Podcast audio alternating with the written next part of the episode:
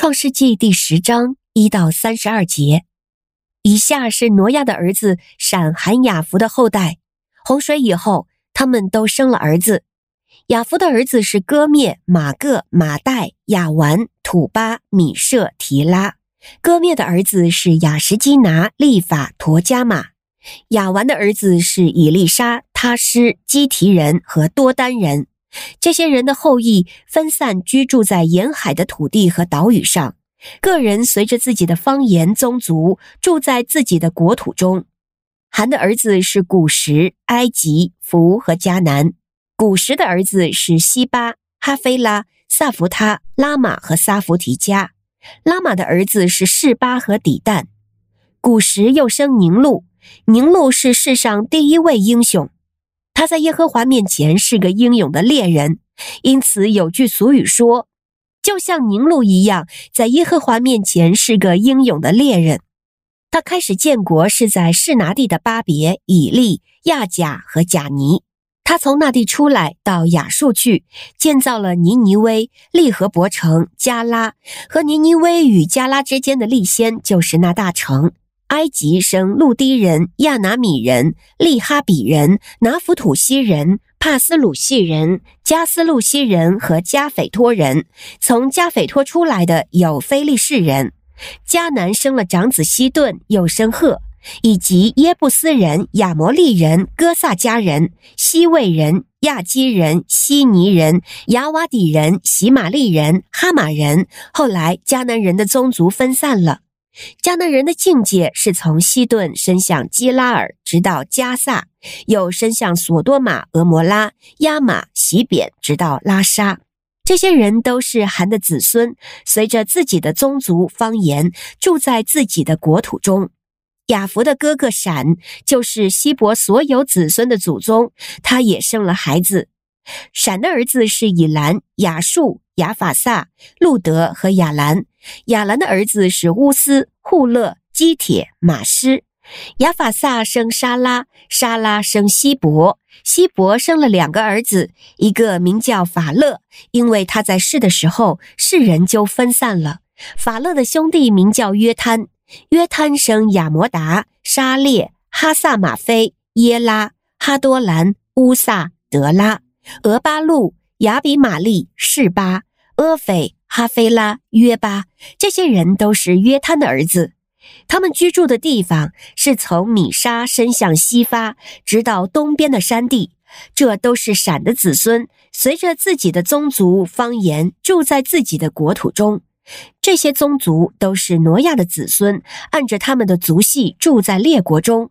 洪水以后，地上的列国都是从这些宗族分出来的。您现在收听的是《天赋爸爸说话网》。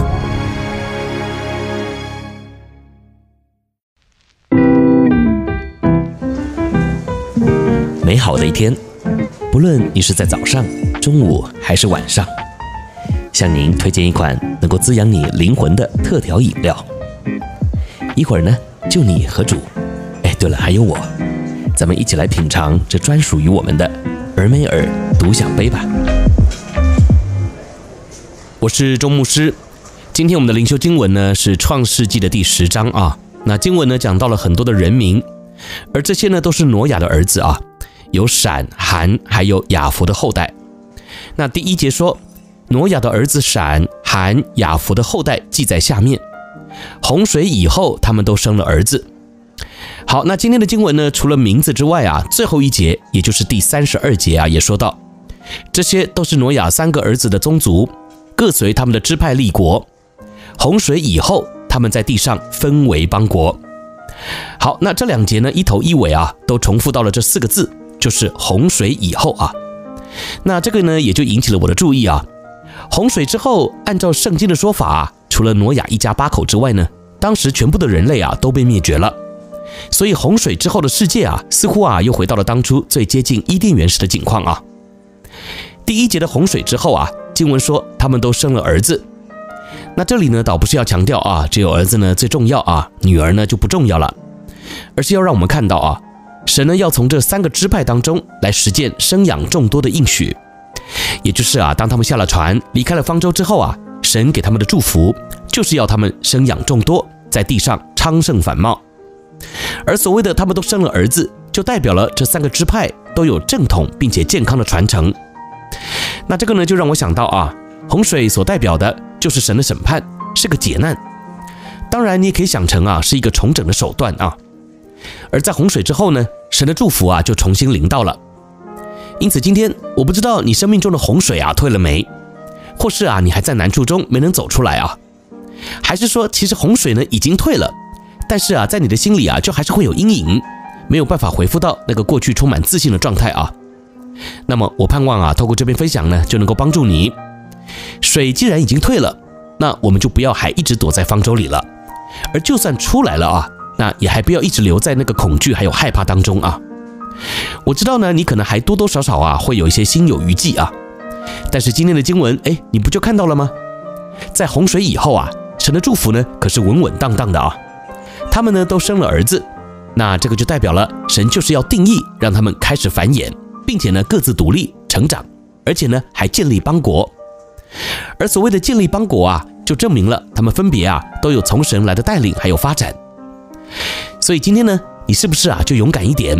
不要还一直停留在那个洪水的阴影中了啊！别忘了，洪水以后，只要啊你愿意谨记过去的教训，从现在呢就开始好好的跟从主，仰望他，那么随之而来的啊就会是进入神的应许和祝福之中了。今天你生命的光景已经到了洪水以后了吗？还是还在洪水之中呢？